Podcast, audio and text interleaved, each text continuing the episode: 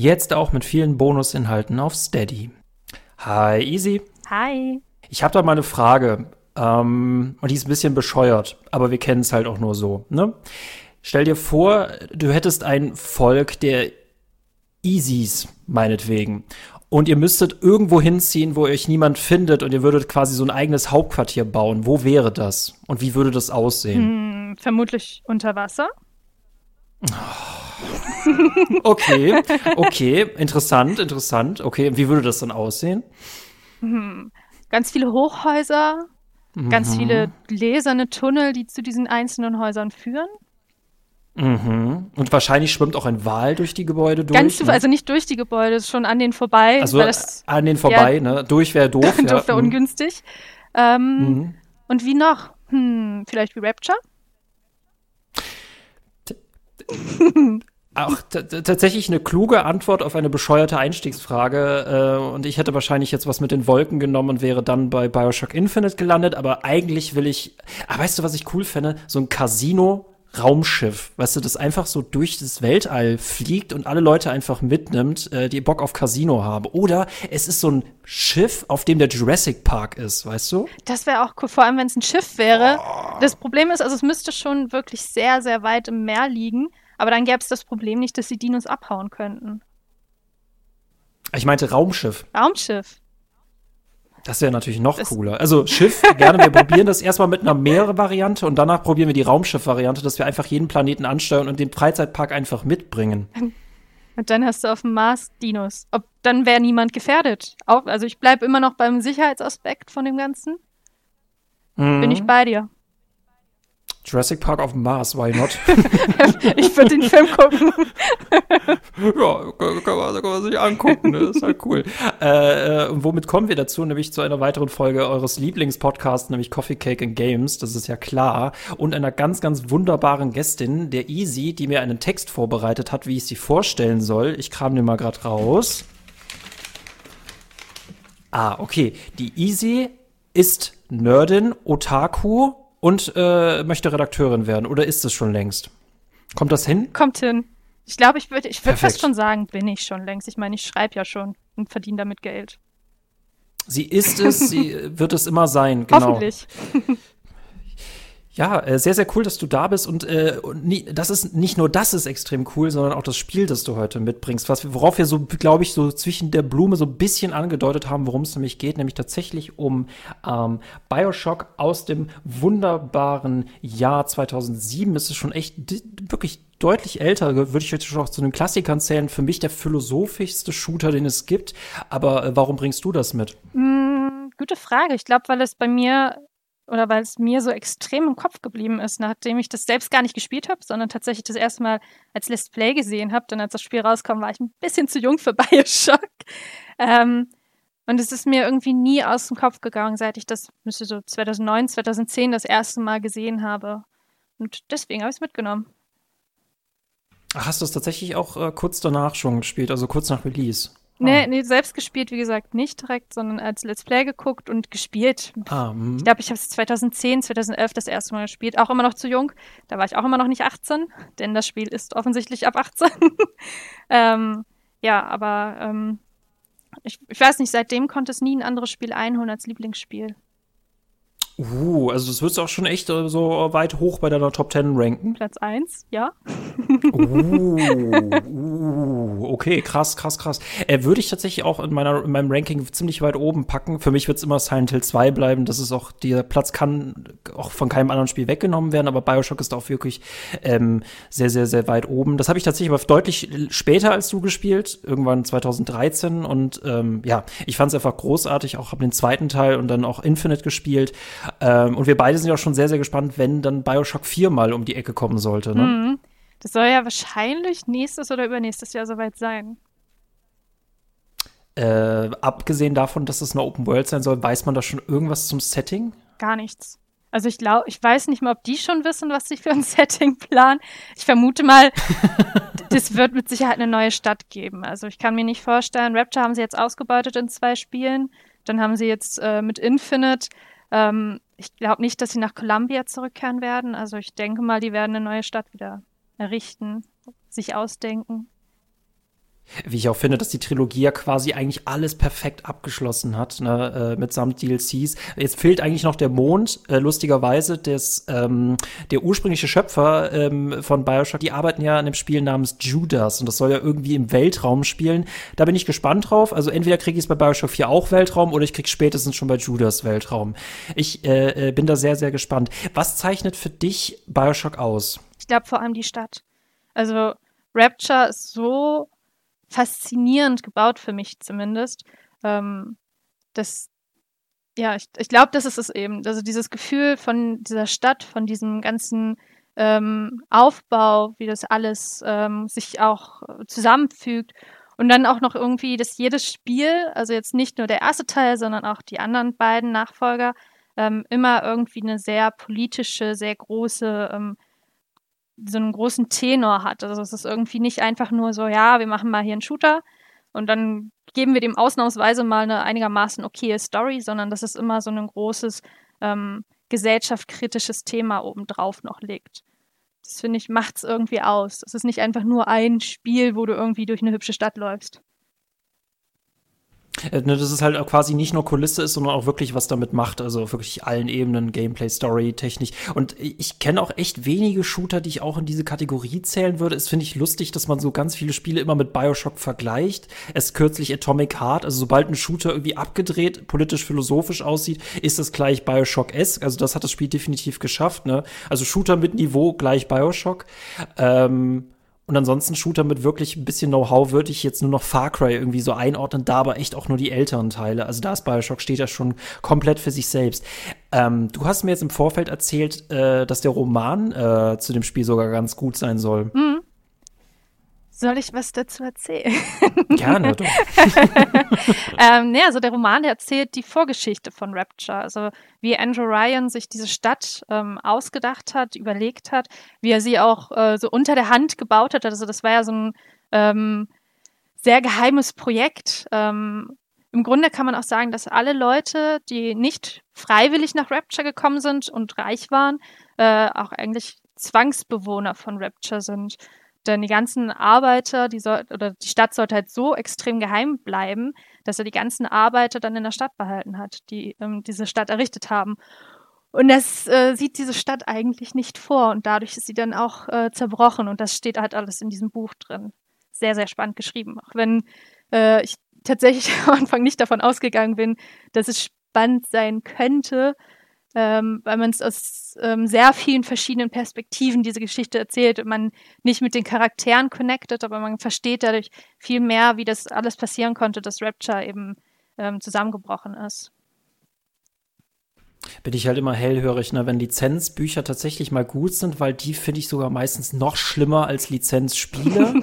äh, was ich sehr, sehr spannend finde, gerade wenn man sich dieses Bioshock, äh, du redest ja von Rapture von, das habe ich tatsächlich sogar mir jetzt mittlerweile auch geholt, weil Easy es mir empfohlen hat, äh, von John Shirley. Ähm, da hat es auch Leute auch in die, äh, die Amazon-Rezension reingeschrieben, äh, da gibt es ein paar Logikfehler, das stimmte gar nicht so mit dem Spiel und da hat er was, da hat er sich ein bisschen Patzer geleistet. Aber ich finde es halt gerade interessant, ne, weil das so ein, das, das ist ja auch ein Setting, das so viel hergibt mit Hintergrundgeschichten, da musst du gar nicht mehr so krass viel ähm, dir aus den Fingern saugen. Ne? Das ist halt ein unglaublich komplexes Thema.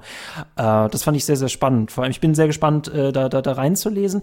Ähm, äh, kennst du ähm, Ayn Rand? Nee, das sagt mir nichts. Das ist nämlich tatsächlich, und das fand ich sehr, sehr spannend, als ich das erste Mal Bioshock gespielt habe. Das ist äh, quasi Andrew Ryan, ist auch eine Anspielung darauf, um, um für euch jetzt begreiflich zu machen. Ich meine, die Leute, die wissen, worüber wir gerade reden, Bioshock, die wissen, worüber wir reden. Aber für die Leute, die es nicht wissen und unbedingt nachholen sollten, Bioshock handelt quasi von einer Disto-Utopie eines ähm, reichen Menschen, der sich dachte, er will alle genialen Menschen dieser Welt, KünstlerInnen, WissenschaftlerInnen, Industrielle, an einen geheimen Ort bringen, wo die quasi unbegrenzt ihren Sachen nachgehen können. Und das ist quasi Rapture als Unterwasserstadt und das gleiche gibt es eher in so einer religiösen Aspe äh, Richtung als Columbia in den Wolken. Und das Spannende ist, äh, Andrew Ryan ist eine Anspielung auf Ayn Rand, eine Philosophin aus den 1900, ähm, also aus dem, aus dem 20. Jahrhundert und die hat einen Roman geschrieben namens äh, Atlas Shrugged, also Atlas streikt. Das ist auch auf Deutsch nochmal mit Der Streik übersetzt worden. Und das finde ich sehr spannend, weil das ein Roman aus den 1950ern ist, der quasi die Vorlage zu Rapture ist. Und da äh, quasi sich alle Industrielle an einem Ort versammeln, ne, quasi, sie wollen nicht mehr ausgebeutet werden werden. Und das heißt im Roman Atlantis. Und das finde ich sehr, sehr spannend. Das kann ich empfehlen. Der ist ein bisschen schwulstig äh, äh, geschrieben und auch ein bisschen schnulzig. Ähm, aber das ist sehr, sehr spannend, äh, gerade als philosophischer Roman. Wenn man so will, ist Rapture ja selbst auch so ein bisschen romantisch und schwulstig zumindest erdacht von Andrew Ryan. Also passt das ja eigentlich sehr gut. Äh, und ne, ich, ich, ich äh, äh, das ist halt immer, ich finde dieses System total geil, sich vorzustellen. Stell dir mal vor, es gäbe so einen Ort, wo alle KünstlerInnen hingehen würden. Und das hat mich, diese Idee hat mich immer total fasziniert. Und ich dachte immer auch, wenn ich an irgendwelche literarischen, also wenn ich irgendwie literarische Schreiben studiere und so, dass ich quasi so mein Rapture suche. Ne? Deswegen, das, die Idee hat mich so ein bisschen, das hat mich so ein bisschen gecatcht. Das fand ich immer noch cool. Und äh, äh irgendwann mal werde ich Rapture auch finden oder Nerdwana oder Atlantis oder irgendwas. Vielleicht ist es ja aber auch genau das, also dass sich alle Kreativen irgendwie immer so einen Ort wünschen, wo sie akzeptiert werden, weil äh, oder wo die Kunst, die man schafft, äh, verstanden wird oder die man be bewundert oder die einen beeindruckt. Und vielleicht ist das der Grund, warum wir so fasziniert von Rapture sind. Siehst du, ne, wir, wir haben uns gerade quasi, es ist ja auch quasi auch manchmal so eine Metapher auf Gaming an sich, ne, weil also, ne, Gaming ist nicht mehr so vorurteilsbelastet wie sonst, aber es ist halt auch immer so ein Hobby, von dem wir hoffen, dass eigentlich alle Menschen verstehen, dass das das beste Hobby auf der Welt ist und die werden das auch irgendwann verstehen, aber mal gucken, ne? Irgendwann. Immer, immerhin wird irgendwann. man nicht mehr komisch angeguckt, wenn man irgendwo mit seiner Konsole sitzt, irgendwie mit einer Switch oder einem DS oder sowas, irgendwo im Park, ist schon ein bisschen akzeptierter. Zumindest bei mir habe ich das ah. Gefühl. Aber das geht noch besser. Aber ne, äh, äh, was noch nicht ist, kann ja noch werden. Ähm, und deswegen, äh, ich finde, Bioshock macht einfach auch so einen riesen Fass auf. Ne? Man spielt es und das ist auch quasi erstmal nur so ein Shooter und der macht Spaß, aber trotzdem bleibt da ganz viel hängen, mhm. sich mit Rapture auseinanderzusetzen. Und äh, was vor allem auch mit Rapture zusammenhängt, ist auch sein Untergang. Und deswegen meinte ich, äh, das ist quasi die Utopie gewesen, die aber gar sobald wir in Rapture ankommen in Bioshock 1, ist quasi diese Stadt auch komplett ähm, zerfallen. Yep. Hat dich das schockiert? Ähm, das, mh, mm, das ist eine gute Frage. Ich habe da gar nicht so drüber nachgedacht. Ich glaube, man hat sich das schon ein Stück weit gedacht, dass da nicht alles heil sein wird. Ähm, aber der erste Eindruck, den man ja von Rapture bekommt, wenn man ähm, mit dieser Gondel runterfährt äh, oder abtaucht, das ist ja wirklich, dass man das Gefühl hat, diese Stadt lebt noch man sieht einem Handwerker, der da an eine dieser Röhren schweißt ähm, und alle Lichter brennen und dann fährt man da rein. Von außen sieht die Stadt ja auch noch in Ordnung aus und heil. Und erst dann, wenn man reinkommt, merkt man, dass da alles irgendwie nicht so, nicht alles Gold ist, was glänzt. Also schon eine ziemliche Fallhöhe. Ne? Dann machen die so schön Werbung für diese Stadt und dann ist das schon alles kaputt. Das ist ja super. Also man ist im wahrsten Sinne des Wortes wirklich late to the party in, in, in Bioshock. Als ich glaube, der Protagonist heißt Jake und das ist tatsächlich für die Story erstmal lange Zeit gar nicht relevant, wer wir eigentlich sind, sondern einfach, wir sind einfach ein Besucher von Rapture und geraten da so ein bisschen in den Zwist von Fraktionen, die dort halt noch äh, immer zugange sind. Ähm ja, wie strukturieren wir das jetzt am besten, wenn wir in, äh, wenn wir in Rapture sind? Ähm, bevor wir auf die Story eingehen, nämlich die verlangt tatsächlich einen Spoiler-Part, nämlich die ist auch sehr, sehr spannend und sehr verworren. Ähm, wie würdest du Bioshock ähm, als Shooter bewerten? Mm, ich glaube, als relativ anfängerfreundlich, weil er ist nicht sehr kompliziert, der ist nicht sehr komplex, man hält seine Waffe drauf und schießt. Ähm, dann hat man ja noch die Plasmide zum Einsatz. Das sind äh, quasi Fähigkeiten, die man nutzen kann, die man aus seiner Hand schießt. Sehr äh, anschaulich. sieht, ich, ich, finde, ja. das sieht sehr eklig aus am Anfang, wenn man sich, man spritzt sich eine richtig schön oder man rammt sich eine richtig schöne Spritze rein, dann macht man irgendwelche komischen äh, Sachen mit seiner Hand und entweder kommen da Blitze raus oder Feuer oder ähm, mein Lieblingsplasmid, das sind, ist der Insektenschwarm. Das heißt, man hat dann so eine Art Honigwaben in der Hand und da klettern die ganze Zeit auch Bienen raus. Das ist schon ziemlich eklig. Ähm, aber die sind sehr praktisch und das, ist, das erleichtert einem das ziemlich, das Spiel. Also ähm, es ist kein sehr komplexer Shooter und jetzt auch nicht, ähm, man muss nicht wirklich viel Erfahrung haben. Ich finde, das Einzige, was man braucht, bevor man Bioshock spielt, ist aber das Gefühl für Horror und Jumpscares. Da darf man nicht zu empfindlich für sein.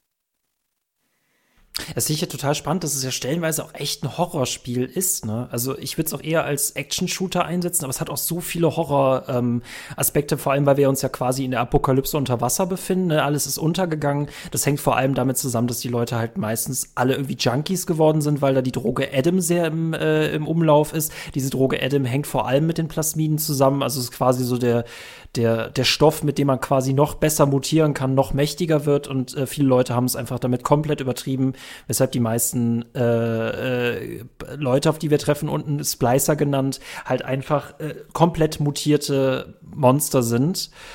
Ähm, wenn wir nicht noch auf andere Leute treffen, ne? Ähm, äh, ich, ich, weiß gar nicht, was mein Lieblingsplasmid ist. Ich werde jetzt wahrscheinlich so langweilig sein und es wird wahrscheinlich entweder Blitz oder Flammen sein, aber ja, Insekten ist auch schon ziemlich cool.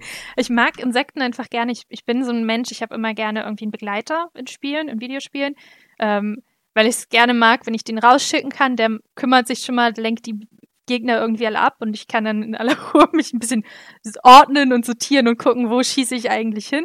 Und das machen die Insekten, also das machen die Bienen. Ähm, die haben die coole Funktion, wenn, also man kann die ganzen Plasmide auch upgraden. Und die Insekten haben die Funktion, wenn man sie upgradet, dass sie sich ähm, in eine Leiche nisten. Und wenn dann nochmal ein Gegner vorbeikommt, dann geht dieser Bienenschwarm aus dieser Leiche raus oder schwärmt aus und attackiert dann den nächsten Gegner. Und das finde ich halt sehr, sehr praktisch, weil man dann auch weiß, was hinter einem passiert. Weil das sieht man ja nicht. Ich, ich, ich, ich finde das halt super clever, ne, wie clever man dieses Spiel spielen kann. Du kannst quasi ja auch mit Pistole und Schraubenschlüssel und Schrotflinte, kannst du halt immer auf die Leute einschießen. Das ist halt auch wie das Einfachste und das funktioniert auch. Aber dieses Spiel lädt ja genauso wie ja die, die, die, die Welt clever ist und die, der Hintergrund clever ist, genauso lädt auch das Gameplay ein, clever zu sein. Und das finde ich total spannend, ne, weil du hast diesen Wechsel zwischen Fähigkeiten und Schusswaffen, aber du kannst zum Beispiel auch deine Umgebung manipulieren, indem du halt Sicherheitskameras hackst oder irgendwelche Drohnen oder Geschütztürme und du kannst ja wirklich die gesamte Welt für dich arbeiten lassen. Und das war immer so mein großer Spaß in Bioshock, äh, mich gar nicht so krass zum, mit Kämpfen zu beschäftigen, sondern einfach die ganze Umgebung zu hacken. Alles gehört mir und dann meine äh, Feinde halt in diesen äh, Parcours des Todes hineinzulocken. das verstehe ich. Jetzt ist aber die Frage, was find, ist denn deiner Meinung nach das Plasmid, das man sich sparen kann? Weil da gibt es ja auch einige, finde ich, ähm, die eigentlich ziemlich spezifisch sind und dadurch eigentlich fast schon ziemlich unnötig zu benutzen.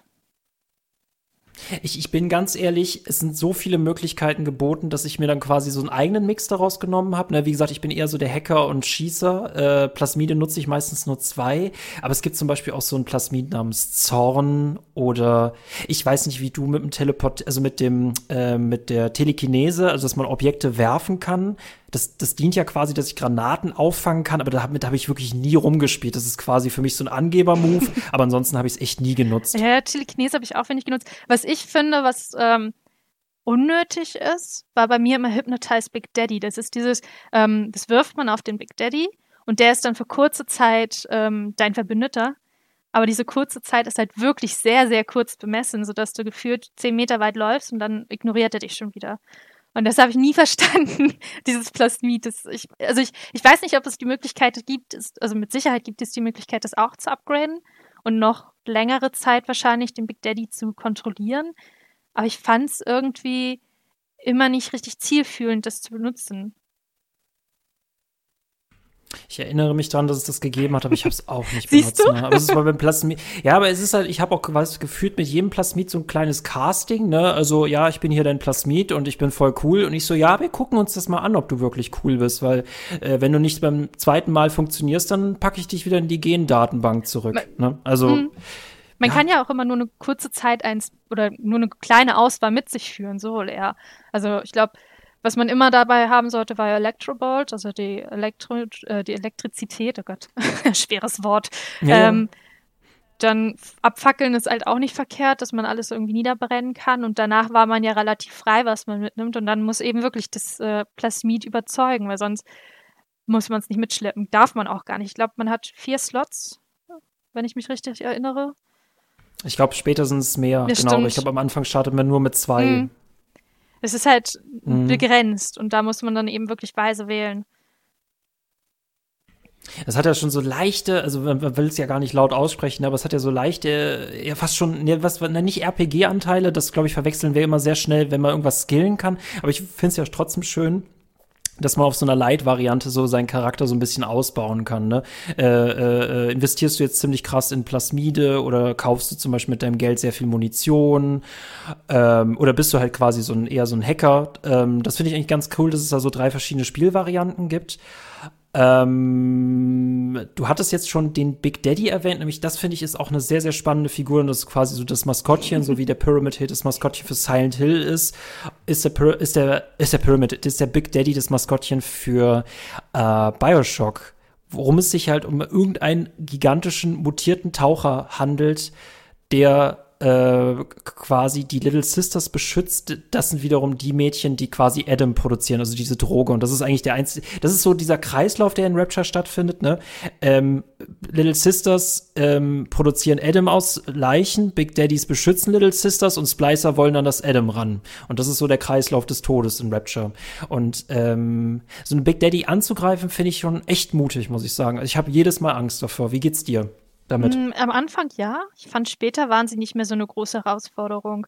Da war das dann eher so ein, erstmal die kleinen Gegner wegmachen, das so oder so, ähm, und sich ein bisschen vorbereiten, dann hat man die relativ schnell immer weggehauen. Aber die sind schon beeindruckend, weil die sich auch eben extrem schnell in Rage ähm, Oh ja. Die, das, also die sind so schnell aggressiv und ähm, die werden ja auch später mit viel, viel krasseren Waffen ausgestattet, wodurch sie noch viel komplexer sind. Also es gibt ja später einen, also am Anfang haben die nur einen großen Bohrer, mit dem sie auf einen einschlagen. Ähm, später gibt es auch welche, die riesige Raketen irgendwie auf einen feuern und das ist dann schon beängstigend. Ich, ich, ich, ne, es ist halt immer jedes Mal, ne, wenn ich einen sehe und dann ist er so gemütlich mit seinen Wahlgeräuschen, tapft er da so ein bisschen durch das Dings und man denkt sich so, das will man doch gar nicht angreifen. Dann denke ich mir, du könntest extrem viel Munition und Geld bei dir haben, gib's mir doch einfach freiwillig, ne? Und dann schießt du auf ihn und diese gelben Leuchten wandeln sich in Rot um und du weißt, das war der schwerste Fehler deines Lebens. also die beste Variante, die loszuwerden, ist die entweder wieder meinen Parcours zu locken oder, das ist auch sehr lustig, macht zwei Big Daddys miteinander bekannt und dann genieß, setz dich zurück und genieß äh, den Kampf mit Popcorn. ich finde aber die, das Schlimmste an den Kämpfen gegen Big Daddys sind eigentlich immer die Little Sisters, weil das sind also entweder man liebt oder man hasst sie. Es gibt, die sind halt ähm, genmanipulierte kleine Mädchen oder waren mal Mädchen, die jetzt mit leuchtend gelben Augen einen irgendwie so richtig tot angucken aber um ihren Big Daddy trauern sie. Und das ist so schlimm mit anzuhören, wie sie schon heulen und schreien und sie feuern ihren Big Daddy zwar auch an, aber trotzdem machen sie sich natürlich Sorgen, dass ihr Beschützer irgendwie stirbt. Und das, das fand ich immer unangenehm, vor allem wenn man ihn dann getötet haben und dann heulen die und schreien und äh, die leiden da richtig drunter. Und das sind einfach nur kleine Mädchen, die mit ihrem Big Daddy durch die Gegend laufen. Da fühlt man sich dann immer ziemlich schlecht irgendwie. Ja, aber es ist halt Rapture, ne? Schlechteste Ausrede, die ich je gehört habe. Aber wir wollen uns nicht darüber unterhalten, ne? Warum heißt er wiederum Big Daddy und sie heißt Little Sister? Warum heißt sie nicht Little Daughter? Ne? Und das ist halt, ich, ich, ich, ich habe keine Fragen. Ich habe keine Fragen an die WissenschaftlerInnen da unten. Die sind ja eh fast alle tot. Ähm, das ist wirklich bedauerlich. Ähm, da, da, da, da, ist es für mich, dass es mich beruhigt, dass das dass Little Sisters echt wie so Anime-Mädchen aussehen, also deren, deren Proportionen stimmen überhaupt nicht. Ähm, äh, äh, während wir dann immer wieder vor der, vor der Wahl stehen, ob wir sie, wenn wir quasi schon den Babysitter getötet haben, äh, ob wir sie dann quasi ähm, heilen von ihrem Adam-Fluch oder ob wir sie quasi töten, um noch mehr Adam rauszuquetschen. Easy, was hast du von beidem getan? Und du kannst es uns sagen. ich bin dieser langweilige Mensch, der das Prinzip immer gut spielt. Ähm, ich, ich schaff's mit meiner Moral einfach nicht, was Schlechtes zu tun. Ich fühle mich dann immer richtig elend. Ich habe letztens aus Versehen äh, einen Charakter in einem Spiel beleidigt und dann wollte er nicht mit mir reden und dann habe ich mich richtig übergefühlt. Also ich habe wirklich gedacht, der hasst mich jetzt mein Leben lang und habe total vergessen, dass es ein Videospielcharakter ist. Und so ist es bei mir bei jedem Spiel. Und deswegen war ich gut aber ich mag auch das äh, gute Ende von Bioshock lieber. Aber da kommen wir wahrscheinlich später erst zu. ja, da kommen wir später zu. Aber welches Spiel war das? Also wem, wem, wem, wem, äh, wer hatte jetzt ewige Feindschaft geschworen? Das sind zu viele Spiele, leider. also äh, unzählige. Ich glaube, Kingdom Come Deliverance habe ich mir mit einigen verspielt. Ähm, Mein, mein erstes Mal ähm, ist aber präsenter für mich. Das war bei mir damals Risen. Das war mein erstes, das war mein ah. allererstes RPG. Und ich wusste nicht, dass Videospielcharaktere auf äh, das, was ich tue, reagieren. Das kannte ich vorher noch nicht.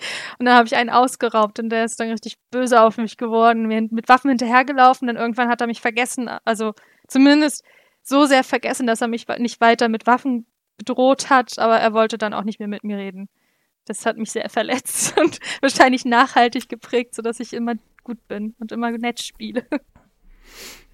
N NPCs sind halt auch nicht nur Dummies, ne? Die haben programmierte Gefühle, die du verletzen kannst. Oh ne?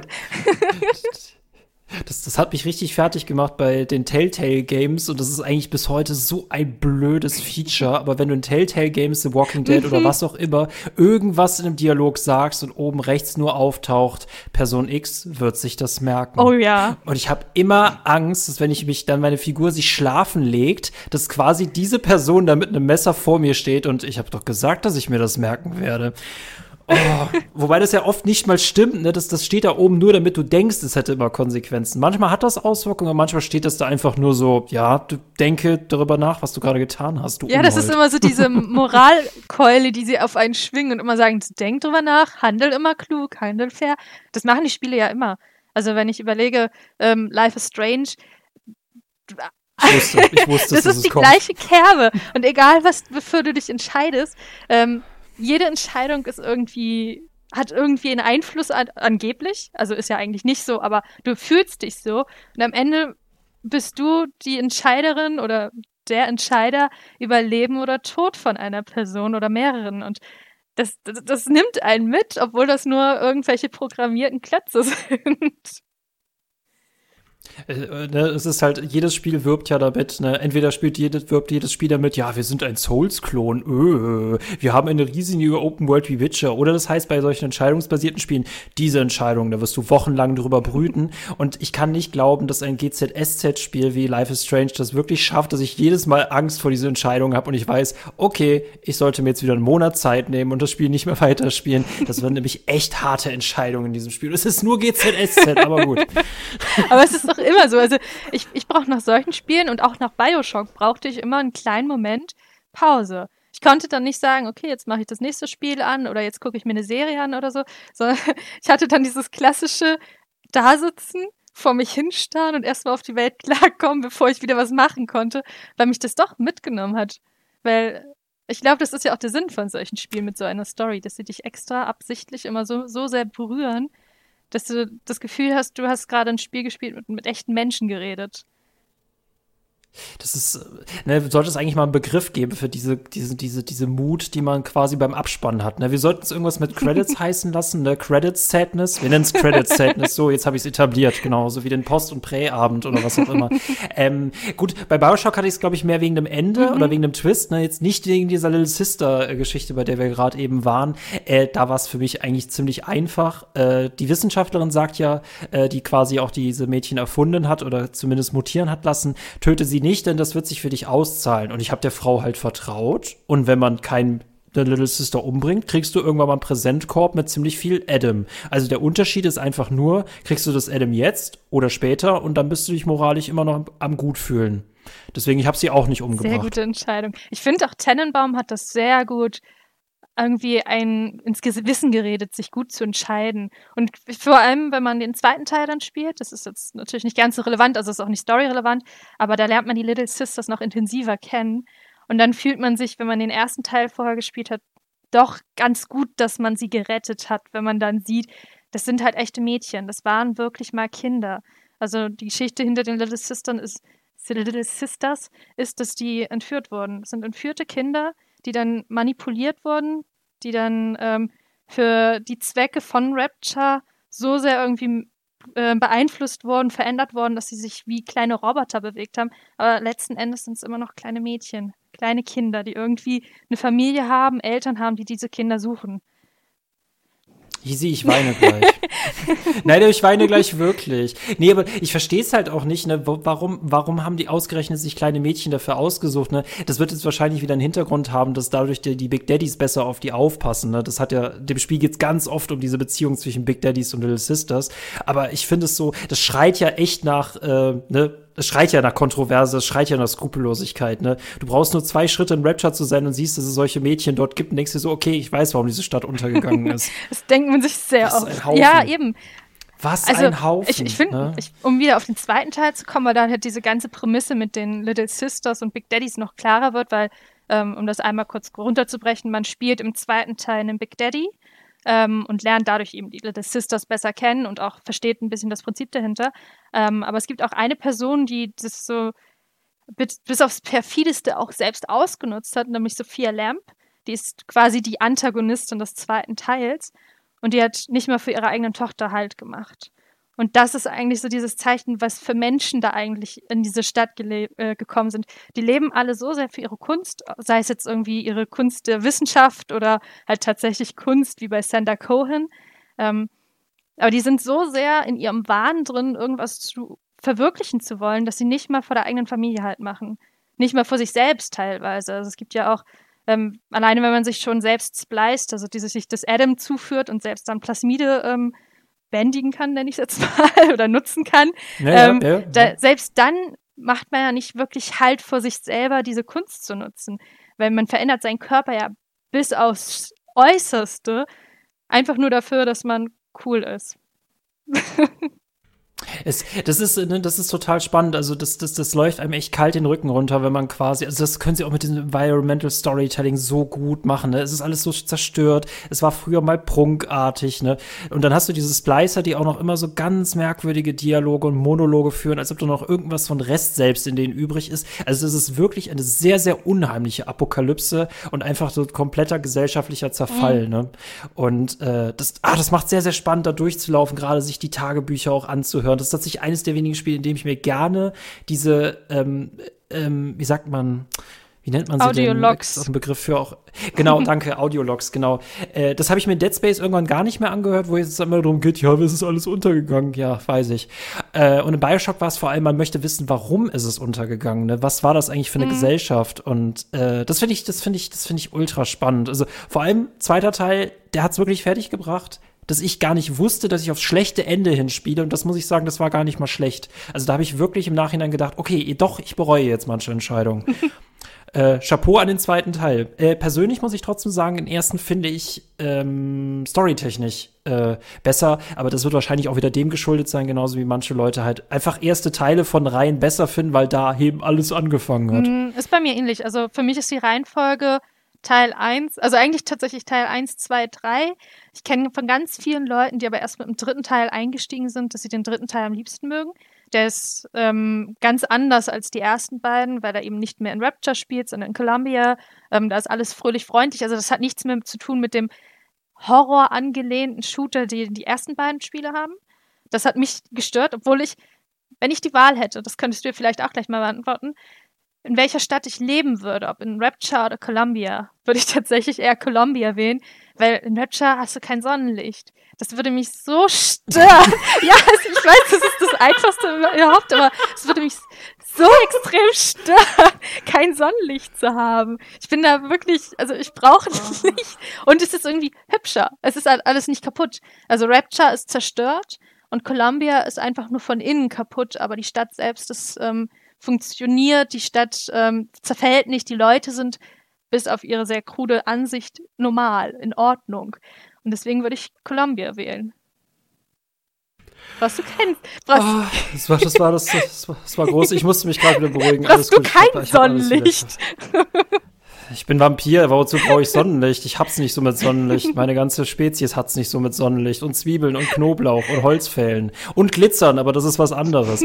ähm, ich, äh, ähm, Ich, ich finde es interessant, ja, das sehe ich ähnlich so. Äh, äh, äh finde ich auch gar nicht schlimm, weil äh, man kann nicht über Bioshock reden, wenn man nicht über die Bioshock über die Reihe redet, ne? Aber wir werden euch jetzt nicht spoilern, dafür haben wir einen Spoiler-Part. Aber ich finde, du hast schon recht, Bioshock Infinite geht gar nicht mehr so richtig in die Horror-Richtung. Das ist schon echt krass mehr Fantasy, Steampunk-artig. Das hat weniger mit Horror, auch wenn wir ja den Zerfall dieser Stadt schon so ein bisschen mitbekommen. Aber äh, klar, ne, Bioshock ist definitiv Horror, Bioshock ist definitiv nur noch Apokalypse. Äh, da kann ich dir aber definitiv empfehlen und das wirst du vielleicht kennen, äh, die DLCs von Bioshock Infinite, nämlich äh, Seebestattung. Da können wir am Anfang tatsächlich mal Rapture sehen, wie es mal vorher war. Und nein, da gibt's auch kein Sonnenlicht, da hast du recht. Ähm, ich finde Bioshock, ich finde Rapture ich finde Rapture irgendwie cooler. Also eher wegen dem Hintergrund, dass da KünstlerInnen und WissenschaftlerInnen sind. Bei Columbia ist es ja echt so, dass es ja eher so religiöse, fanatische mhm. Sekten dort oben sind. Ne? Ähm, wenn wir tauschen würden, ja, Mm, ah, sieht beides geil aus. Ich bleib trotzdem Rapture, aber dann können wir uns beide ja immer Postkarten schicken. Also ich finde Rapture auch, also wenn es jetzt wirklich nur rein von dem optischen geht, finde ich Rapture auch faszinierender und spannender als Columbia. Aber wenn es halt wirklich einfach nur von dem Aspekt ausgeht, wo ich leben möchte, wo ich lieber wäre, dann ist es bei mir halt einfach Columbia, weil ich weiß nicht, ob ich die ganze Zeit in dieser Dunkelheit hocken könnte und man fühlt sich, glaube ich, auch weniger frei in Rapture. Also das finde ich, ähm, ist so eine Sache, die das Spiel auch extrem gut macht. Es ist keine Open World. Ja. Es ist also es ist schon sehr schlauchig. Das Spiel ist extrem schlauchig, aber es fühlt sich keine Sekunde lang so an, weil du hast nur diese Wahl, durch diese Tunnel zu gehen. Du kannst nicht nach links und rechts dich irgendwie im Meer umgucken, sondern du musst relativ stringent diesem Strang folgen, dieser Strecke folgen, die vorgegeben ist. Aber du kannst mal auswählen, ob du den linken oder den rechten Pfad nimmst. Und dadurch fühlst du dich trotzdem frei, obwohl, weil diese Stadt halt von sich aus schon so schlauchig ist. Sie ist halt keine offene Welt. Und das finde ich, ja, ich, ich finde es super spannend, wie sie das geschafft haben, dass trotzdem sich, äh, dass man sich trotzdem so frei fühlt in dieser Stadt. Ich war, ne, das ist so bedrückend, weil ja überall Wasser eintritt. Ne? Das ist ja gleichzeitig was klaustrophobisch dass du weißt, du kannst ja jeden Moment tot sein. Andererseits äh, äh, ist diese Welt ja trotzdem ultra spannend, selbst wenn sie zerfallen ist. Und dann ist es ja auch noch auf der Gameplay-Ebene, das ist, das ist, das sehe ich genauso. Es ist ja nicht direkt schlauchig, sondern du hast ja, ähm, du hast ja, äh, du hast ein Gebiet, das durch das du schlauchartig geführt wirst, aber du hast ja trotzdem immer noch so Nebengänge und Geheimgänge und so Passagen, die du gar nicht erkunden musst, die optional sind. Ich finde, das machen sie schon ziemlich clever. Äh, da können wir gerne zu späterer Zeit drüber reden. Würde in der Open World so viel daran ändern? Weil für mich hängt es immer damit zusammen, ob es überhaupt mit der Story und dem Gameplay her funktioniert. Aber ähm, ich hatte auch diese Vorurteile, dass ich mich dachte, ja, es ist doch eigentlich ein ziemlich schlauchiges Spiel, das ist doch irgendwie auch langweilig, oder? Und jetzt, nachdem ich nochmal reingespielt habe, nee, es ist echt, es ist echt wirklich gut. Man kann darüber streiten, ob das Ballern auf Dauer irgendwann zu langweilig und eintönig wird. Aber ich finde, sie machen mit der Atmosphäre, Schattenspiel, Lichtspiel, Effekten, machen sie echt einfach. Also in Rapture ist man gern, selbst wenn es ein ganz, ganz furchtbarer Ort ist. Ja, eben. Also ähm, ich fand es auch spannend durch das Buch tatsächlich. Ähm, da hat man noch mal mehr ähm, davon mitbekommen, wie ja der Gedankengang dahinter ist, diese Stadt zu errichten und wie sie auch mal aussah und war. Das bekommt man im zweiten Teil auch ein bisschen mehr mit, wie sie zumindest mal aussah, bekommt man mit. Ähm, und das finde ich auch spannend und ähm, ich finde vor allem, die Stadt war ja noch viel, viel größer geplant und viel, viel ähm, mächtiger, sage ich mal, angedacht, das Ganze. Also ähm, das ist ja nicht mal im Ansatz das, was sich Andrew Ryan ähm, vorgestellt hat. Der wollte ja noch viel, viel mehr, aber dann ist die Stadt halt schon zerfallen, bevor sie überhaupt richtig leben konnte, eigentlich. Das finde ich, ich finde, es auch eine sehr, sehr spannende Figur, dieser mhm. Andrew Ryan, ne? quasi so dieser inoffizielle Bürgermeister, der immer noch dort lebt, der uns auch quasi hasst, der auch mittlerweile alles Bleißer quasi regiert, auch wenn eigentlich die der Grund sind für den Zerfall. Also das ist sehr, sehr spannend und er ist auch sehr opportunistisch. Ne? Er macht halt aus dem, was er noch, also ist zwar am Abgrund, aber trotzdem will er nicht, dass seine Stadt geplündert wird oder weiter verramscht wird und äh, äh, kämpft vor allem gegen uns und gegen einen ähm, ja, gegen seinen Feind, ne? gegen, äh, gegen unseren Verbündeten ähm, Atlas. Genau. Das, das finde ich, äh, das finde ich sehr, sehr spannend. Du hast quasi immer dieses Dreieck, ne, zwischen dir, Atlas und Andrew Ryan. Und ähm, Ne, du, du hast so ein bisschen, ja, diese Vision ist auf jeden Fall gestorben, ne? Aber äh, dann ist auch wieder die Frage, hätte sie überhaupt umgesetzt werden können oder ist es einfach die logische Konsequenz, dass halt alles im Abgrund äh, versunken ist? Hm, ich glaube, es war die logische Konsequenz, aber Andrew Ryan will sich das nicht ja. selbst eingestehen. Also das, das merkt nee, man. Nee. Also, also man merkt es im Buch schon, man merkt es im Spiel. Dieser Mann, der hat sich so sehr in den Kopf gesetzt, Rapture umsetzen zu wollen, dass er selbst gar nicht erkennt. Da laufen Splicer um sich, die ganzen Bewohner dieser Stadt bringen sich gegenseitig um. Das haben sie auch gemacht, bevor sie Splicer waren. Also das Ganze fing schon an, dass die ganz normalen Menschen, klar im Kopf, an Anführungszeichen, sich gegenseitig ermorden wollten, sich irgendwie bestohlen haben und aufeinander losgegangen sind. Und das alles hat er nicht gesehen. Er hat auch das Elend nicht gesehen. Also, die, was ich wer meinte, diese Stadt wurde aufgebaut und die ganzen Handwerker mussten da bleiben. Aber die hatten dann keine Arbeit mehr. Nachdem die Stadt stand, waren die meisten von denen arbeitslos. Und das hat natürlich zu Frustration und Armut und Hungersnot geführt. Und das hat alles Andrew Ryan nicht gesehen. Das hat ihn nicht interessiert, weil er hat immer nur gesehen, das ist mein Rapture, das ist meine Stadt, meine Vision, die ist so toll. Und das ist so, er lebt halt wirklich die ganze Zeit in dieser Traumbubble. Sehe ich total krass, wie du dich da, also wie du dich da reinfindest, ne? Und das, ich finde es auch einen, einen, mega spannenden äh, Kosmos. Äh, vor allem seine Vision, ne? Quasi, äh, nichts darf dem Staat gehören, äh, ich will alles für mich selber behalten. Das ist auch so ein bisschen der Objektivismus, den du auch in Ayn Rands Roman hast, der Streik, wo halt quasi Rationalität und der Verstand über allem steht. Egoismus wird gefeiert, der Individualismus zählt. Ähm, und äh, das finde ich interessant, ne? von all den Symboliken, äh, Botschaften, die du überall findest findest. Das ist irgendwie total persifliert in Teil 2. Da bist du auch quasi in so einer Art Geisterbahn, die wiederum Kindern in mhm. Rapture zeigen soll, wie das Leben oben stattfindet. Das heißt, das Gruselige in dieser Geisterbahn ist die obere Gesellschaft. Und das ist total, total cool gemacht. Also, ne, deswegen, äh, ich, ich lebe auch komplett in diesem Film, äh, wenn ich in Bioshock bin. Da habe ich aber trotzdem die Frage an dich. Findest du den Hintergrund viel, viel spannender als das eigentliche Spiel? Mm, nein. ich finde den Hintergrund im Nachhinein spannend. Also ähm, am Anfang fand ich die Stadt interessant zum Angucken und man hat ein bisschen was von ähm, Andrew Ryan mitbekommen. Ähm, aber tatsächlich fand ich ihn erst oder fand ich äh, den Gedankengang hinter Rapture erst interessant, nachdem man Andrew Ryan im Spiel kennenlernt. Denn das passiert, ähm, das, da gehen wir nachher aber im Spoiler-Part noch mal ein bisschen genauer drauf ein, weil das ist sehr äh, spannend mit ihm.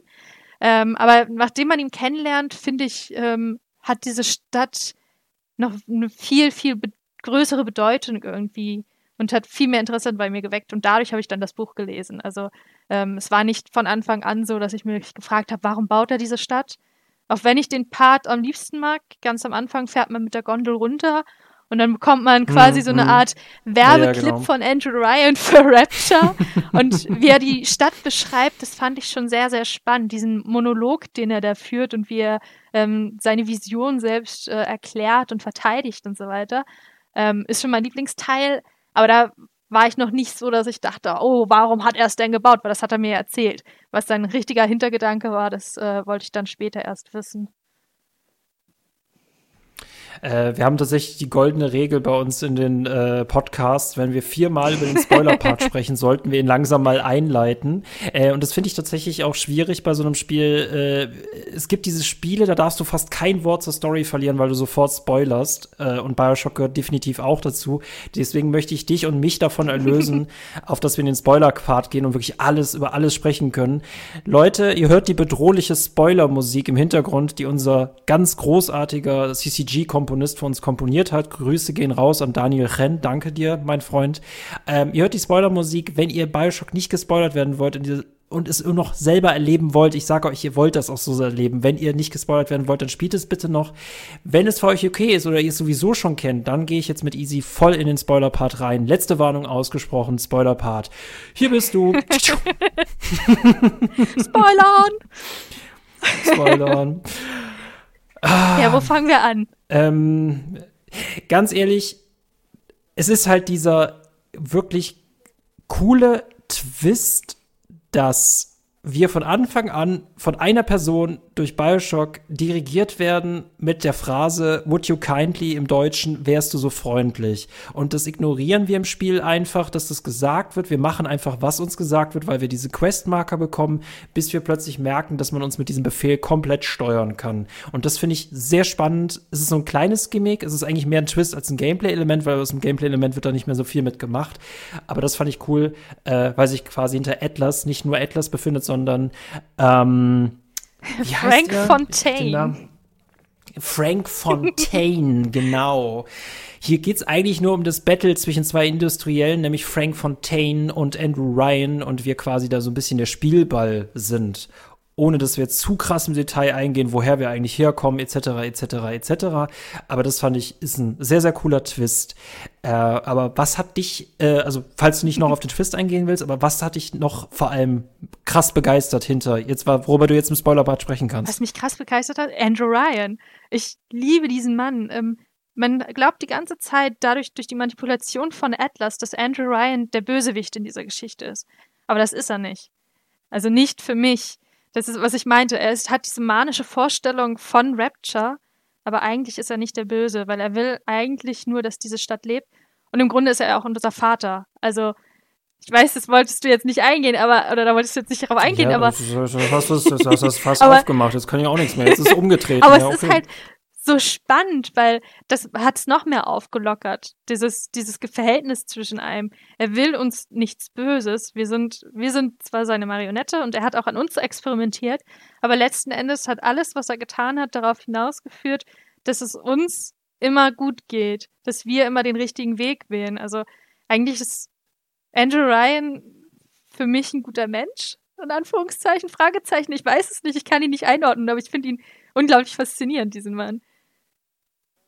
Es ist aber super spannend, ne? Gib uns in Videospielen graue Charaktere, ne? Weil Videospiele leben halt leider echt oft davon, gut kämpft gegen böse es gibt Leute, die mögen The Legend of Zelda. Ich bin nicht mit Nintendo aufgewachsen, aber ich finde The Legend of Zelda oder Super Mario, das ist halt so der richtig klassische Videospiel-Plot und auch ganz viele äh, moderne Adventure haben halt dieses Problem. Und ich mag halt vor allem diese Spiele, die so unglaublich grau sind, dass wir am Ende echt gar nicht zuordnen können, wer ist jetzt eigentlich gut und böse und dass wir uns komplett von solchen Schubladen trennen. Ne? Weil äh, sowohl gut, Menschen können sich sowohl gut als auch böse verhalten. Ne? Und Andrew Ryan bleibt auch, kann man auch echt nicht einordnen. Ich finde diese Szene, in denen wir ja quasi durch diesen Befehl durch, unseren, durch unsere Konditionierung gezwungen werden, ihn mit einem Golfschläger mhm. zu erschlagen. Das ist eine so unglaublich traurige Szene und ähm, ja, nee, er will ja eigentlich, er will ja eigentlich nur für uns, dass wir frei bleiben. Ne? Und das ist das quasi das, was wir uns dann zurückholen, aber ähm, diesen Tod können wir halt, diesen Mord können wir halt nicht verhindern. Das ist auch, wie er ihn anguckt und die ganze Zeit so sagt, ja,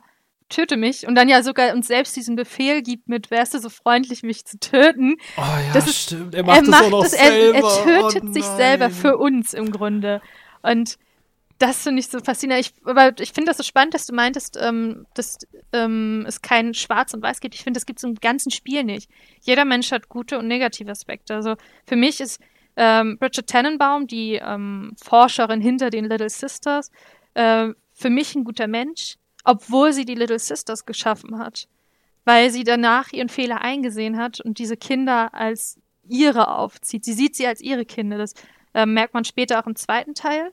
Ähm, da ähm, hat sie ja, also sie bittet uns ja, dass wir sie retten und im zweiten Teil, ähm, wenn wir ein Big Daddy sind, äh, retten wir ja auch wieder ganz viele Little Sisters und sie befreit sie dann alle von ihrem Fluch. Und äh, das macht sie eigentlich zu einer guten Person, weil sie selbst eingesehen hat, dass das, was sie tut, falsch ist. Und äh, das, das finde ich unglaublich faszinierend. So, so jemand ist Andrew Ryan ja im Grunde auch. Jemand, der irgendwie eingesehen hat, meine Vision sollte nur für mich so sein. Er sieht Rapture eben immer noch als die heilige Stadt, als seine Stadt. Aber trotzdem sieht er irgendwie auch, dass die Stadt eben krank ist und dass sie irgendwie von innen heraus zerfällt. Und Es steckt halt, ne, das steckt halt alles da drin, ne? E-, Ehrgeiz, ja. Visionen, Karriere, Erfolg. Das finde ich sehr, sehr spannend, ne? vor allem, weil das auch quasi so das, das, das Grab einer, einer, einer Idee ist, ne? einer Grab eines Traumes, ne? Ähm, ne? Und das finde ich, das, das finde ich sehr interessant, ne? Vor allem, dass diese Person auch, Tennenbaum hat ja auch beispielsweise, äh, äh, das wird irgendwie angedeutet, dass sie auch quasi sich, dass sie auch bei, bei den Nationalsozialisten äh, gearbeitet hätte und äh, das, das sind halt alles Menschen mit krassen, krassen Vorgeschichten, die nach Rapture gegangen sind, um dort quasi so eine finale Schlacht der Ideen zu führen. Und Frank Fontaine ist so ein Arschloch, ey. so ein Blöd. Ja, aber ne, ne, deswegen, aber das ist, äh, äh, es ist ja eh alles vorbei, ne? Und jetzt zählt nur noch, was jetzt gemacht wird. Und das finde ich ist ein total, ähm, das finde ich eine total schöne Message. Und das ist auch für mich so total, ähm, wie sagt man, äh, be befreiend, dass auch diese Entscheidung, dass ich keine einzige Little Sister getötet habe, dass mir das quasi im Spiel auch anerkannt wird. Ne? Es ist eh alles zerfallen und dein, dein, dein Leben ist auch ein furchtbarer Witz, aber immerhin hast du das richtig hm, gemacht. Ich finde das auch spannend, weil das ist etwas, das ich in Shootern eher selten habe. Also die meisten Story-Shooter, die haben eine relativ klare Linie. Wenn ich jetzt so an Borderlands denke, du hast äh, eine relativ klare Strecke, in die du fährst ähm, und immer so eine Tendenz, weil irgendwie du weißt relativ genau, auf was für ein Ende es zusteuert. Und Bioshock haut einem irgendwie nochmal so die Moralkeule hinterher und sagt so, hier, da hast du gut gehandelt, deswegen kriegst du ein gutes Ende, hier kriegst du ein schlechtes Ende. Das kennt man eher aus Rollenspielen tatsächlich. Ist für einen Shooter genau. eher ungewöhnlich. Ja, ja, äh, tatsächlich äh, hatte ich letztens auch einen Podcast drüber gehabt. Silent Hill hat das tatsächlich auch schon gehabt aus den 90ern, äh, ne, dass du quasi dadurch deine Spielweise in einem Horrorspiel ein richtig schlechtes Ende und ein gutes Ende kriegen kannst. Das ist eher ungewöhnlich. Resident Evil zum Beispiel geht immer gleich aus, aber das Bioshock ein unterschiedliches Ende, das fand ich auch total äh, cool. Das war, fand ich äh, äh, wie gesagt, ne, fand ich, finde ich, finde ich cool bestätigt, dass es ja quasi eine Konsequenz hat. Es ist halt oft solchen Spielen vorgeworfen, dass es nur Auswirkungen auf das Ende hat. In dem Fall hat es auch bis auf eine paar Geschichten hat es auch nur diese eine Auswirkung. Aber äh, das finde ich ziemlich cool. Ich auch. Ja. Ich finde, es äh, war, wenn man auch überlegt, wie alt das Spiel ist, damals noch nicht selbstverständlich. Du hast zwar jetzt ein Spiel aus den 90ern genannt, aber das ist eben auch ähm, nicht ganz vergleichbar. Also die meisten Shooter aus der Zeit, nee. das waren halt wirklich reine Lauf irgendwo rum und baller irgendwie. Ähm, und das, deswegen ist es eben so spannend, dass so ein Spiel dann halt trotzdem versucht, irgendwie eine Geschichte zu erzählen und einem noch, noch mal ähm, das Gefühl zu geben oder das, zumindest das Gefühl zu geben, dass man irgendwie glaubt, ein gutes oder eins der nicht so guten Enden zu haben. Also ich finde eigentlich hat Bioshock ein gutes und zwei schlechte Enden, wenn man so will. Also es gibt äh, kein richtig, richtig mittleres, neutrales Ende, sondern eigentlich nur äh, zwei schlechte und ein gutes. Es gibt sogar drei gibt verschiedene Enden. Interessant, ich kenne, ich, ich kenne nur zwei. Aber ich finde das interessant, diesen Aspekt, den du angesprochen hast. Ich finde dieses moralische Wesensein, ne? Äh, oder du, du hast unglaubliche Macht in einem Spiel und musst gut damit umgehen. Und ich finde, es ist immer Spiele, es gibt wenig Spiele, die mich das auch wirklich fühlen lassen. Ich denke vor allem hier an Deus Ex Human Revolution. Da habe ich immer die Wahl, ob ich Leute töte oder betäube. Und das macht für mich schon viel aus. Äh, einfach, dass ich äh, in Dialogen nicht höre, dass ich irgendeine, äh, äh, dass ich irgendein Monster bin, das immer Leute tötet, sondern es in Dialogen anerkannt wird. Sie sind hier ziemlich clever vorgegangen, äh, Adam Jensen. Und sowas möchte ich halt einfach hören, ne? dass ich quasi denke, wenn Leben nicht genommen werden muss, dann nehme ich es auch einfach nicht, nur im Notfall. Und solche spielerischen Varianten mit Konsequenzen und Moral finde ich eigentlich sehr, sehr cool. Ähm, jetzt klär mich bitte auf, es gibt drei es Enden. Gibt drei Enden. Es gibt das gute Ende. Ähm, oh, soll ich jetzt das Ende auch spoilern oder wäre das zu viel? ich bin. Ich, ich reiß es an. Ich reiß es an. Also das Gute in. in okay, okay. Es ist kitschig. Es ist kitschig, aber genau, schön. Also es ist, äh, das Gute ist, Ende ist eben, wenn man keine einzige Little Sister getötet hat, ähm, dann hat man ein gutes Verhältnis zu den geretteten Kindern. So, das ist das gute Ende. Macht Sinn. Dann ja. gibt es das schlechte Ende. Das schlechte Ende ist, da hat man dann die ganzen Little Sisters, jede einzelne getötet, die man in die Finger bekommen hat. Ähm, und da äh, es ist eigentlich ein verheerendes Ende für sich selbst und für Rapture, wenn du so willst. Und es gibt dann so ein die, die bringen einen um, Genau, oder? und es gibt, äh, und naja, oder? Ja, ich glaube schon. Und dann gibt es noch so ein ganz, also ich kenn, erinnere mich gerade nur noch an den ganz traurigen Monolog, den äh, Tennenbaum dann hält. Die, die schwingt dann diese Moralkeule. Und dieser Monolog ist auch das, was den, das ganz schlechte Ende von dem nicht so guten Ende ähm, unterscheidet. Denn das neutrale Ende, in Anführungszeichen, das bekommt man, wenn man ein paar Little Sisters rettet und ein paar tötet, also relativ ausgeglichen. Äh, dann ist ihr Monolog ähm, eher traurig und wenn man schlecht gespielt hat, also richtig böse war, dann ist er wütend. Also dann ist sie wütend auf dich, weil du tötest ja die ganzen Kinder, du hast die ganzen unschuldigen kleinen Mädchen umgebracht aus Gier. Und ähm, ja, aber ich war ja ein Rapture, ne? Und ich musste überleben. Aber ja. Aber da können die Mädchen auch nichts für. Das, die meisten Mädchen waren irgendwelche kleinen Töchter von Arbeitern, die nicht mal wussten, dass sie für immer in dieser Stadt bleiben müssen und denen was anderes versprochen wurde. Ich, ich weiß jetzt ehrlich gesagt nicht, ob ich nochmal Bioshock spiele, weil ich da, glaube ich, deine Stimme in meinem Kopf dann höre. Und Michael, bist du sicher, dass du das jetzt tun willst? Ich, so klar, ich, bin dann, ich bin die Tannenbaum im Spiel, die dann immer so über dich schwebt. Denk an die kleinen Kinder. Das sind alles süße Mädchen. Die, kleinen, die, die, die, haben auch Eltern, ne? Du machst, du bist doch eigentlich ein guter. Ja, ich bin ein guter. Aber Videospiele sind auch mal dazu da, böse zu sein. Aber egal. Aber das, okay, das, das, das richtig schlechte Ende ist, wenn man die quasi alle tötet oder viel zu genau. viele von denen. Okay, das wusste ich zum Beispiel nicht. Interessant. also deswegen ist beides eigentlich ein schlechtes Ende, weil Tannenbaum bei beiden halt einem sagt, so, wie dumm warst du eigentlich und tötest meine Kinder. Ähm, deswegen gibt es halt wirklich nur ein einziges gutes Ende, aber das ist schön. Das empfehle ich auch, deswegen immer gut spielen für das schöne Ende. Das ist für mich auch absoluter Kanon. Ne? Also das ist für mich immer so die Frage, welches Ende ist Kanon, das gute Ende, dass man quasi die als ihre seine eigenen Töchter aufzieht und dass sie seinen so durchs Leben begleiten, egal wie kitschig diese Szene so ein bisschen ist. Aber das ist einfach, man darf auch nach all dem Schrecken darf man auch mal ein bisschen äh, Happy End und ich haben. Find ich finde es ne? auch noch ähm, schwerwiegender, wenn man den zweiten Teil gespielt hat, denn äh, im zweiten Teil gibt es tatsächlich diese Tagebucheinträge oder diese äh, Audiologs, ähm, von einer Familie, die tatsächlich nach ihrer Tochter sucht. Und wenn man dann durch, die, durch Rapture läuft, hört man immer wieder, wie verzweifelt die ihr kleines Mädchen suchen und wie sie halt wirklich versuchen, jeden Menschen zu fragen, ob sie das Kind gefunden haben. Und dann fühlt sich das gute Ende vom ersten Teil nochmal umso besser an. Aber du sagst immer noch, dass Andrew Ryan ein guter Mensch ist? Ja, ich, ich sag ja, ich, ich weiß nicht, ich kann ich kann ihn nicht einschätzen, ob er ein guter Mensch ist, aber er fühlt sich für mich wie, nicht wie ein Bösewicht an. Frank Fontaine ist ein Arschloch. Das ist ein, das ist ein ja, Bösewicht. Ja, genau. das, das aber, aber Andrew schon, Ryan ja. kann ich für mich nicht einordnen. Ich finde diesen Menschen einfach nur faszinierend und deswegen ist er für mich nicht böse, weil ich ihn, ich kann ihn nicht verstehen, aber ich kann ihn nachvollziehen und auch durch das Buch ähm, habe ich ein bisschen stärkeres Gefühl für ihn und ich kann ein bisschen reindenken, was er wahrscheinlich gedacht haben muss. Und deswegen glaube ich einfach, dieser Mann war so manisch, dass ich ihm nicht böse sein kann. Ich kann es nicht beschreiben, ich mag ihn einfach. Okay, du findest ihn faszinierend und solltest seine Anwältin sein. Aber äh, wollen wir uns einfach darauf einigen, dass er als guter Mensch gestorben ist, selbst wenn er ein Böser war, falls wir uns bei solchen Kategorien hingeben wollen. Aber trotzdem, wenn du das immer wieder mit diesen Little Sisters erzählst, das ist ja schon ziemlich skrupellos, ne? Und ich weiß nicht mehr ganz genau, wer dahinter genau steckt. Ich glaube, Frank Fontaine steckte da auch mit drin, aber Andrew Ryan hat es ja auch nicht. Ich weiß nicht mehr genau. Aber, aber Tennenbaum war ja auch. Ach, die stecken da doch alle Im mit Grunde drin. alle. Mehr. Aber ich finde, also alle, alle, haben, was ich ja schon meinte, alle haben was Gutes oder Schlechtes, irgendeine negative oder positive Eigenschaft. Also ähm, den einzigen, den man halt wirklich klassifizieren kann als Arsch, ist eben nur noch Fontaine. Weil, ich meine, der gibt sich, der gibt sich einfach. als Atlas aus, heuchelt uns vor, seine Familie, also Andrew Ryan hätte seine Familie getötet, lässt uns dafür haufenweise andere Menschen, weil die Splicer sind auch Menschen, lässt uns die alle töten für sich nur weil er dann so gierig ist und das ganze Adam für sich haben möchte und die Stadt für sich haben möchte. Ich meine, was ist das für ein Psycho?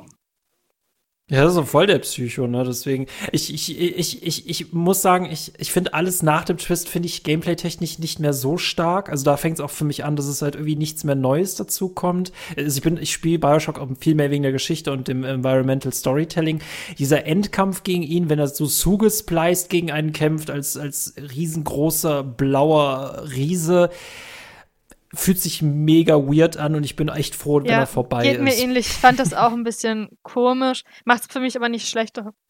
Also ich weiß nicht, ich, ich fand's, ich fand's ungewöhnlich, dass man das so gewählt hat, das Ende. Ähm, aber ich würde jetzt, äh, ja, ich kann es nicht, ich kann es nicht einordnen. Also ich, ich blende das vielleicht immer absichtlich aus, weil danach kommt halt das Little Ja, ich Sister auch, Ende. ich auch. Und das ist halt richtig gut. Das ist das wahre Ende. Dieser Kampf, der ist auch so schnell vorbei und so einfach an sich. Ich, ich habe echt kaum Erinnerungen daran. Ich weiß nur, dass ich ihn ultra schlecht fand. Und ich stelle mir das echt lustig vor, wenn du reinrennst und dann Frank Fontaine seine Reden schwingt und du dann sagst, Frankie, beeil dich bitte, ich will mein Happy End haben. Jetzt komm, tu uns einen Gefallen, bitte. Ich habe die ganzen Little Sisters gerettet. Lass mich das Ende sehen. Ja, ich find's halt cool. Ich find's halt echt cool, äh, da was ich noch richtig cool finde, unabhängig davon, ob ich das gute Ende so ein bisschen kitschig finde, weil es echt zu krass in ins Happy End umschwenkt. Ich find's ja cool, dass meine Little Sisters quasi diesen blauen Riesen am Ende niederstechen. Das ist so befreiend und so, äh, so eine Genugtuung für mich. Und das vor ist allem schön, musst ja. du mal überlegen, aber du musst dann drüber nachdenken, da sind sie befreit. Das heißt, das sind ganz normale kleine Mädchen wieder. Und die töten dann den Typen, weil die so sehr erkannt haben, was das für ein Arschloch ist. Das ist der eigentliche Twist oder das eigentlich Verstörende auch ein bisschen daran, dass die kleinen Mädchen da mit dir mit Spritzen auf den losgehen. Äh, Deswegen, ne, also Jackie, wenn du die nach oben nimmst und als deine Töchter aufziehst, wie du die Traumata wieder hinkriegst, mein Respekt. Also nicht schlecht, nicht schlecht, ne, weil man sieht ja auch, dass die quasi studiert haben und so. Aber ich weiß nicht, ob aus denen jetzt nicht auch so riesenkrasse Genies werden, die auch wieder ein Rapture erbauen wollen, ne? Ja, die meisten werden wahrscheinlich ziemlich kluge Mädchen sein.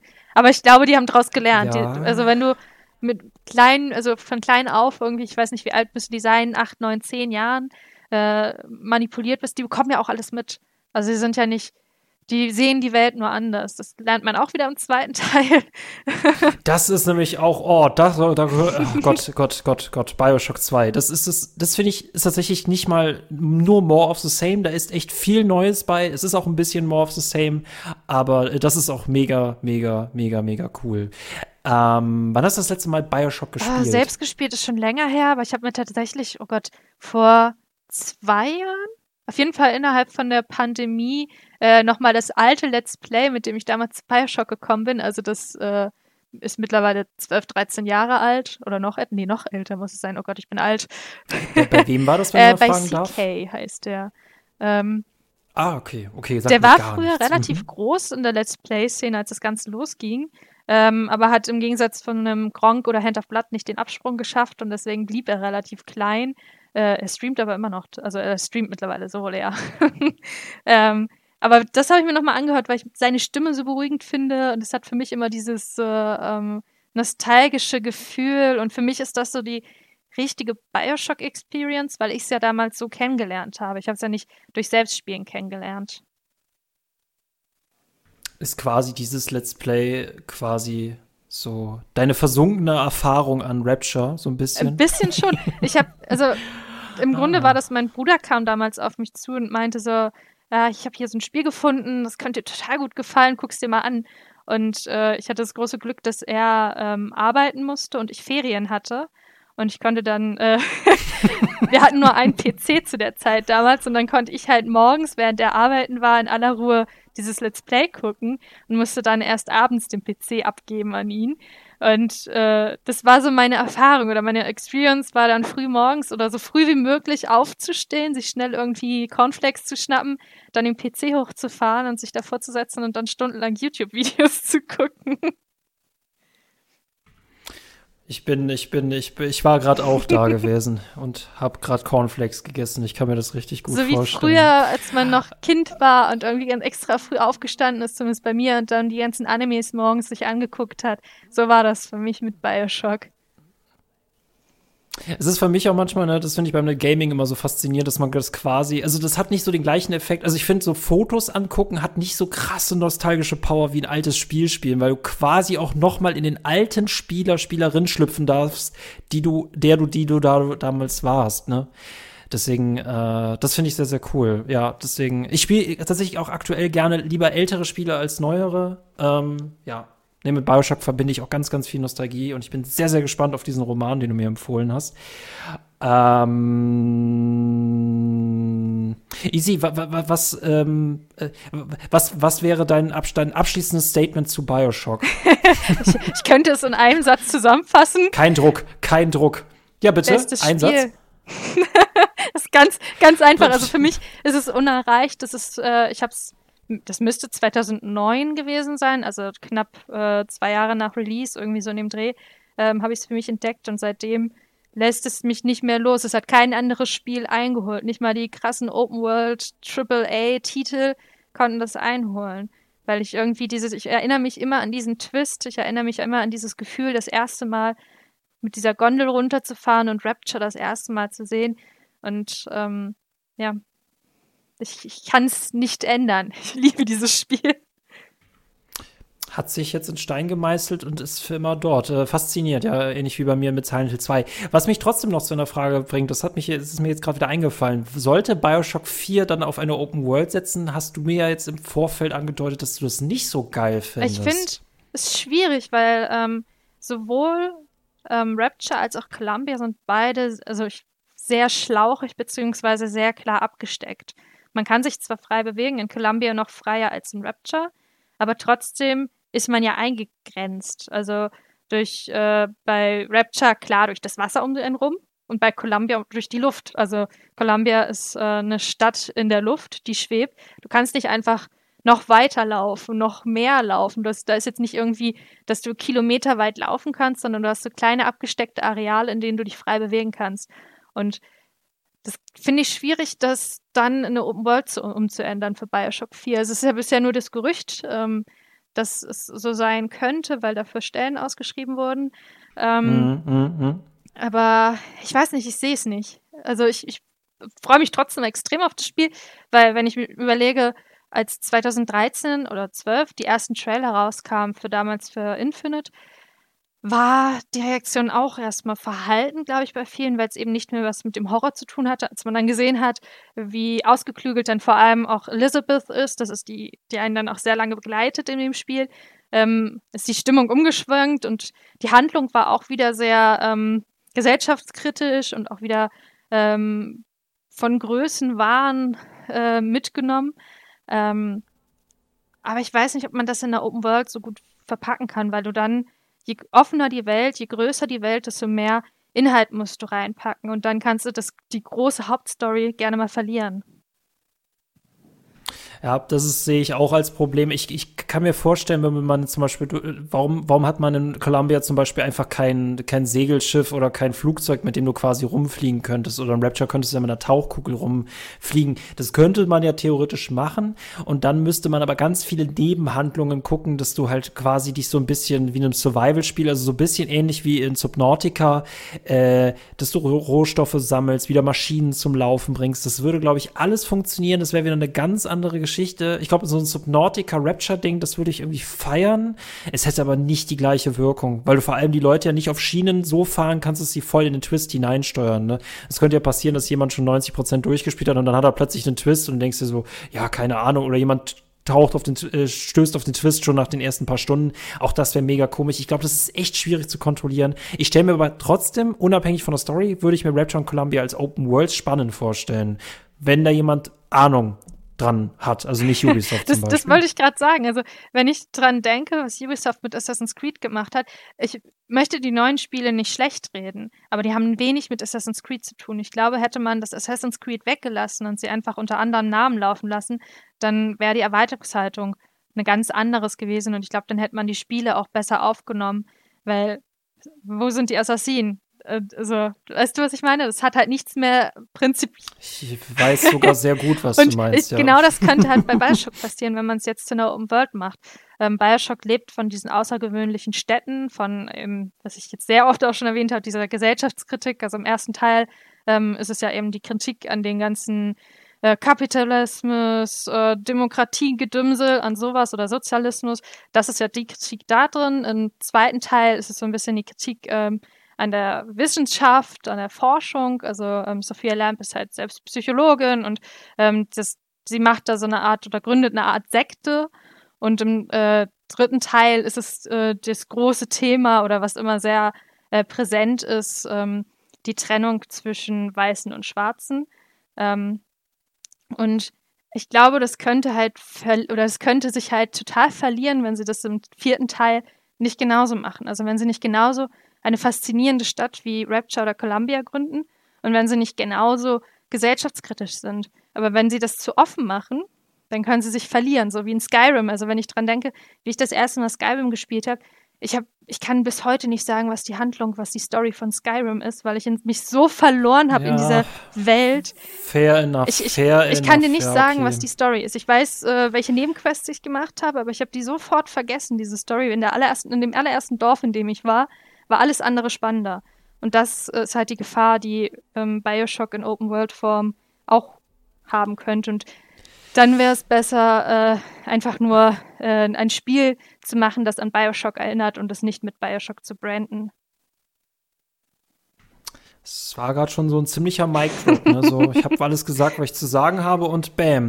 Ja, stimme ich dir, muss ich dir zustimmen. Ne? Skyrim hat keine gute Haupthandlung. Das lebt halt vor allem von seinen Nebenquests und das würde bedeuten, Bioshock wäre dann in dem Fall hoffentlich ein Spiel, das mit sehr vielen kleinen philosophischen Geschichten halt eine größere Geschichte erzählt. Aber ja, ich stimme dir zu. Es braucht dann in einem Open-World-Spiel von Bioshock keine wirkliche Haupthandlung mehr zu geben. Und wenn es halt quasi so dieses Subnautica-mäßige ist, dass die Haupthandlung quasi das Entkommen von Rapture ist stelle ich mir spannend vor, aber gerade dafür, wofür wir Bioshock lieben, glaube ich, halte ich es für falsch. Was sie definitiv machen sollten, damit es halt nicht so angestaubt ist, denn das ist auch so mein Punkt des Bioshock so, es gegen Ende wird es ein bisschen monoton, auch wenn es trotzdem storytechnisch super geil ist. Wir haben über so vieles auch nicht geredet. Den, den, den verrückten Künstler, die Schönheitschirurgie, den, das, das, das, das, äh, äh das Gewächshaus, da gibt es so viele coole Level und das funktioniert halt vor allem, weil wir gezwungen sind, diese Level hintereinander zu spielen. Ne? Und äh, ja, ich, ich wünsche wünsche mir von Bioshock 4 clevere Handlung, clevere Welt, cleveres Gameplay. Und dann bin ich und auch schon spannende glücklich. Charaktere, weil das hast du gerade eben schon erwähnt mit den, ja. also wenn ich an Sander Cohen denke, den verrückten Künstler, der alles tut für seine Kunst. Ähm, oder ähm, Verstehe ich vollkommen, würde ich auch. Mir fallen die Namen gerade nicht ein. Die beiden Geschwister in Infinite, die einem immer wieder ähm, entgegenkommen und philosophische Fragen ja, entgegenwerfen, ja, ja. die können es einfach extrem oh. gut spannende Geschichten mit spannenden Charakteren zu schreiben. Und ähm, wenn die Open World vollgepackt ist mit Sander Cohens und äh, spannenden Physikgeschwistern, ich weiß leider wirklich die Namen gerade nicht mehr, ähm, dann dann könnte die Open World funktionieren, aber man darf halt nicht so einen 0815 Charakter dann dahinstellen, den man irgendwie sagt, hey, du bist jetzt äh, Person, Dorfbewohner, Stadtbewohner XY, gib dir mal eine Quest, dass die das und das sammeln.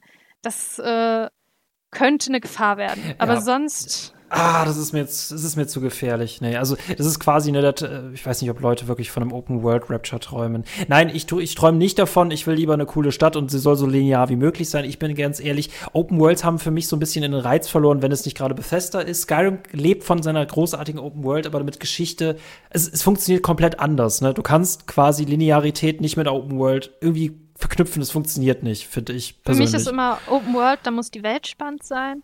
Und äh, anderes, wenn die Story im Fokus ist, kannst du keine richtige Open World machen, weil ich finde, es gibt super Open World Spiele mit super Story, da will ich auch nichts sagen, aber die besten Stories haben für mich immer noch Spiele, die eine relativ klare Struktur haben, einen relativ klaren Weg gehen. Deswegen sind Walking Simulator für mich auch absolut underrated, weil ähm, klar, man läuft halt wirklich nur rum, aber die Stories sind einfach immer so extrem bewegend und so gut gemacht, dass man, ich brauche da keine große Welt, ich brauche da nicht viele Aufgaben. Mir reicht es, dass ich einfach nur rumlaufe von A nach B, wenn ich diese Story erleben darf. Und das kann ein Spiel, das eine riesige Open World mir bietet, oft nicht bieten, weil ähm, die sich so sehr verlieren, absichtlich ja, in dieser Welt, weil sie die Welt eher präsentieren wollen. Mm. Und dann kannst du mir nicht die krasse Story bieten, es sei denn, du klatschst sie mir alle zwei Meter in, ins Gesicht, dass irgendwie jeder Charakter erwähnt. Hast du gesehen, da ist ein böser großer Drache. Ähm, deswegen, das. Ja, nee, ja, also entweder recht. ich mache ja, Open World und dann ist die Welt im Fokus, oder ich mache eine Story. Ich finde es interessant äh, und das wäre wieder ein Thema. Das, wir, Sebastian und ich äh, wollen echt lange, echt mal über Open World, diese Riesendebatte auch mal komplett reden in einer Folge. Aber es ist für mich halt immer die Frage, ist Cyberpunk quasi auch so das Scheitern dieser Formel, dass irgendwie alles irgendwie mit rein muss und dann hat Cyberpunk quasi seine eigene Open World geopfert, um weiter eine sehr gute Geschichte zu erzählen. Aber das Fass bach ich gar nicht auf. Ich möchte es nur so stehen lassen und mich schnell äh, verdrücken. ähm, ja, äh, nee, dann hoffen wir, dann bleiben wir dabei. Bioshock, linear, Bioshock 4 wird gut, bitte keine Open World. Sagt easy, ja. sage ich. Unterschrieben. Unterschrieben. Geht so an den Entwickler. Danke dir. Ähm, äh, easy, das war, das war phänomenal. Das war sehr, sehr großartig. Bitte, bitte, bitte Sehr komm gerne. wieder. Wenn, Wenn, mich die anderen auch noch hören wollen. so, alles schon, alle die Ohren zugehalten und so, oh, endlich hört sie auf zu reden. Und gleich redet sie wieder von den Und Little Sisters und dass die Familien haben und so. Micha, jetzt und dann müssen wir schon wieder daran. heulen. Oh nee, lass die nicht schon wieder. Und dann spricht Ja. sie beim nächsten Spiel schon wieder über sowas Moralisches. Oh nee. Apropos Walking Simulator, Leute, Stanley Parable, ich darf euch wirklich nicht spoilern, aber dieses Spiel, ihr werdet euch so krass als Gamer, Gamerin ertappt fühlen, wenn ihr das Stanley Parable spielt. Das ist ein so krasses Storyspiel. Aber dafür das, ne? Mit wenig kann man auch sehr viel machen. Ähm, Leute, wenn ihr diesen Podcast auf YouTube hört, dann würden wir euch gerne dazu einladen, einen Kommentar zu schreiben, gerne auch zu abonnieren. Wenn ihr diesen Podcast aber auf einer, irgendeiner Podcast-Plattform eures Vertrauens hört, dann lasst doch da bitte eine gute Bewertung hinter und sagt uns, was ihr von dieser Folge haltet, ähm, wie ihr zu Bioshock steht, was ist euer Lieblings-Bioshock-Teil und wie denkt ihr über Little Sisters, also was das mit den Familien so auf sich hat. Also Easy bedrückt das ziemlich mich, ich weiß es nicht, es ist ja auch nur Pixel, aber ähm, dann kann ich euch auch noch dazu einladen, wir haben jetzt mittlerweile auch Steady und Patreon, da könnt ihr sehr, sehr viele coole Bonusinhalte hinter der Paywall genießen. Die Leute, die hinter der Paywall schon feiern, äh, haben sich, können, können sich gar nicht beschweren und sind total happy. Deswegen, vielleicht wollt ihr auch dazu, denkt dran, Steady und Patreon sind quasi so wie Rapture und Columbia zusammen mit CCG. Das klingt richtig geil. Okay. In diesem Sinne, Leute, haut rein. Ciao. Ciao.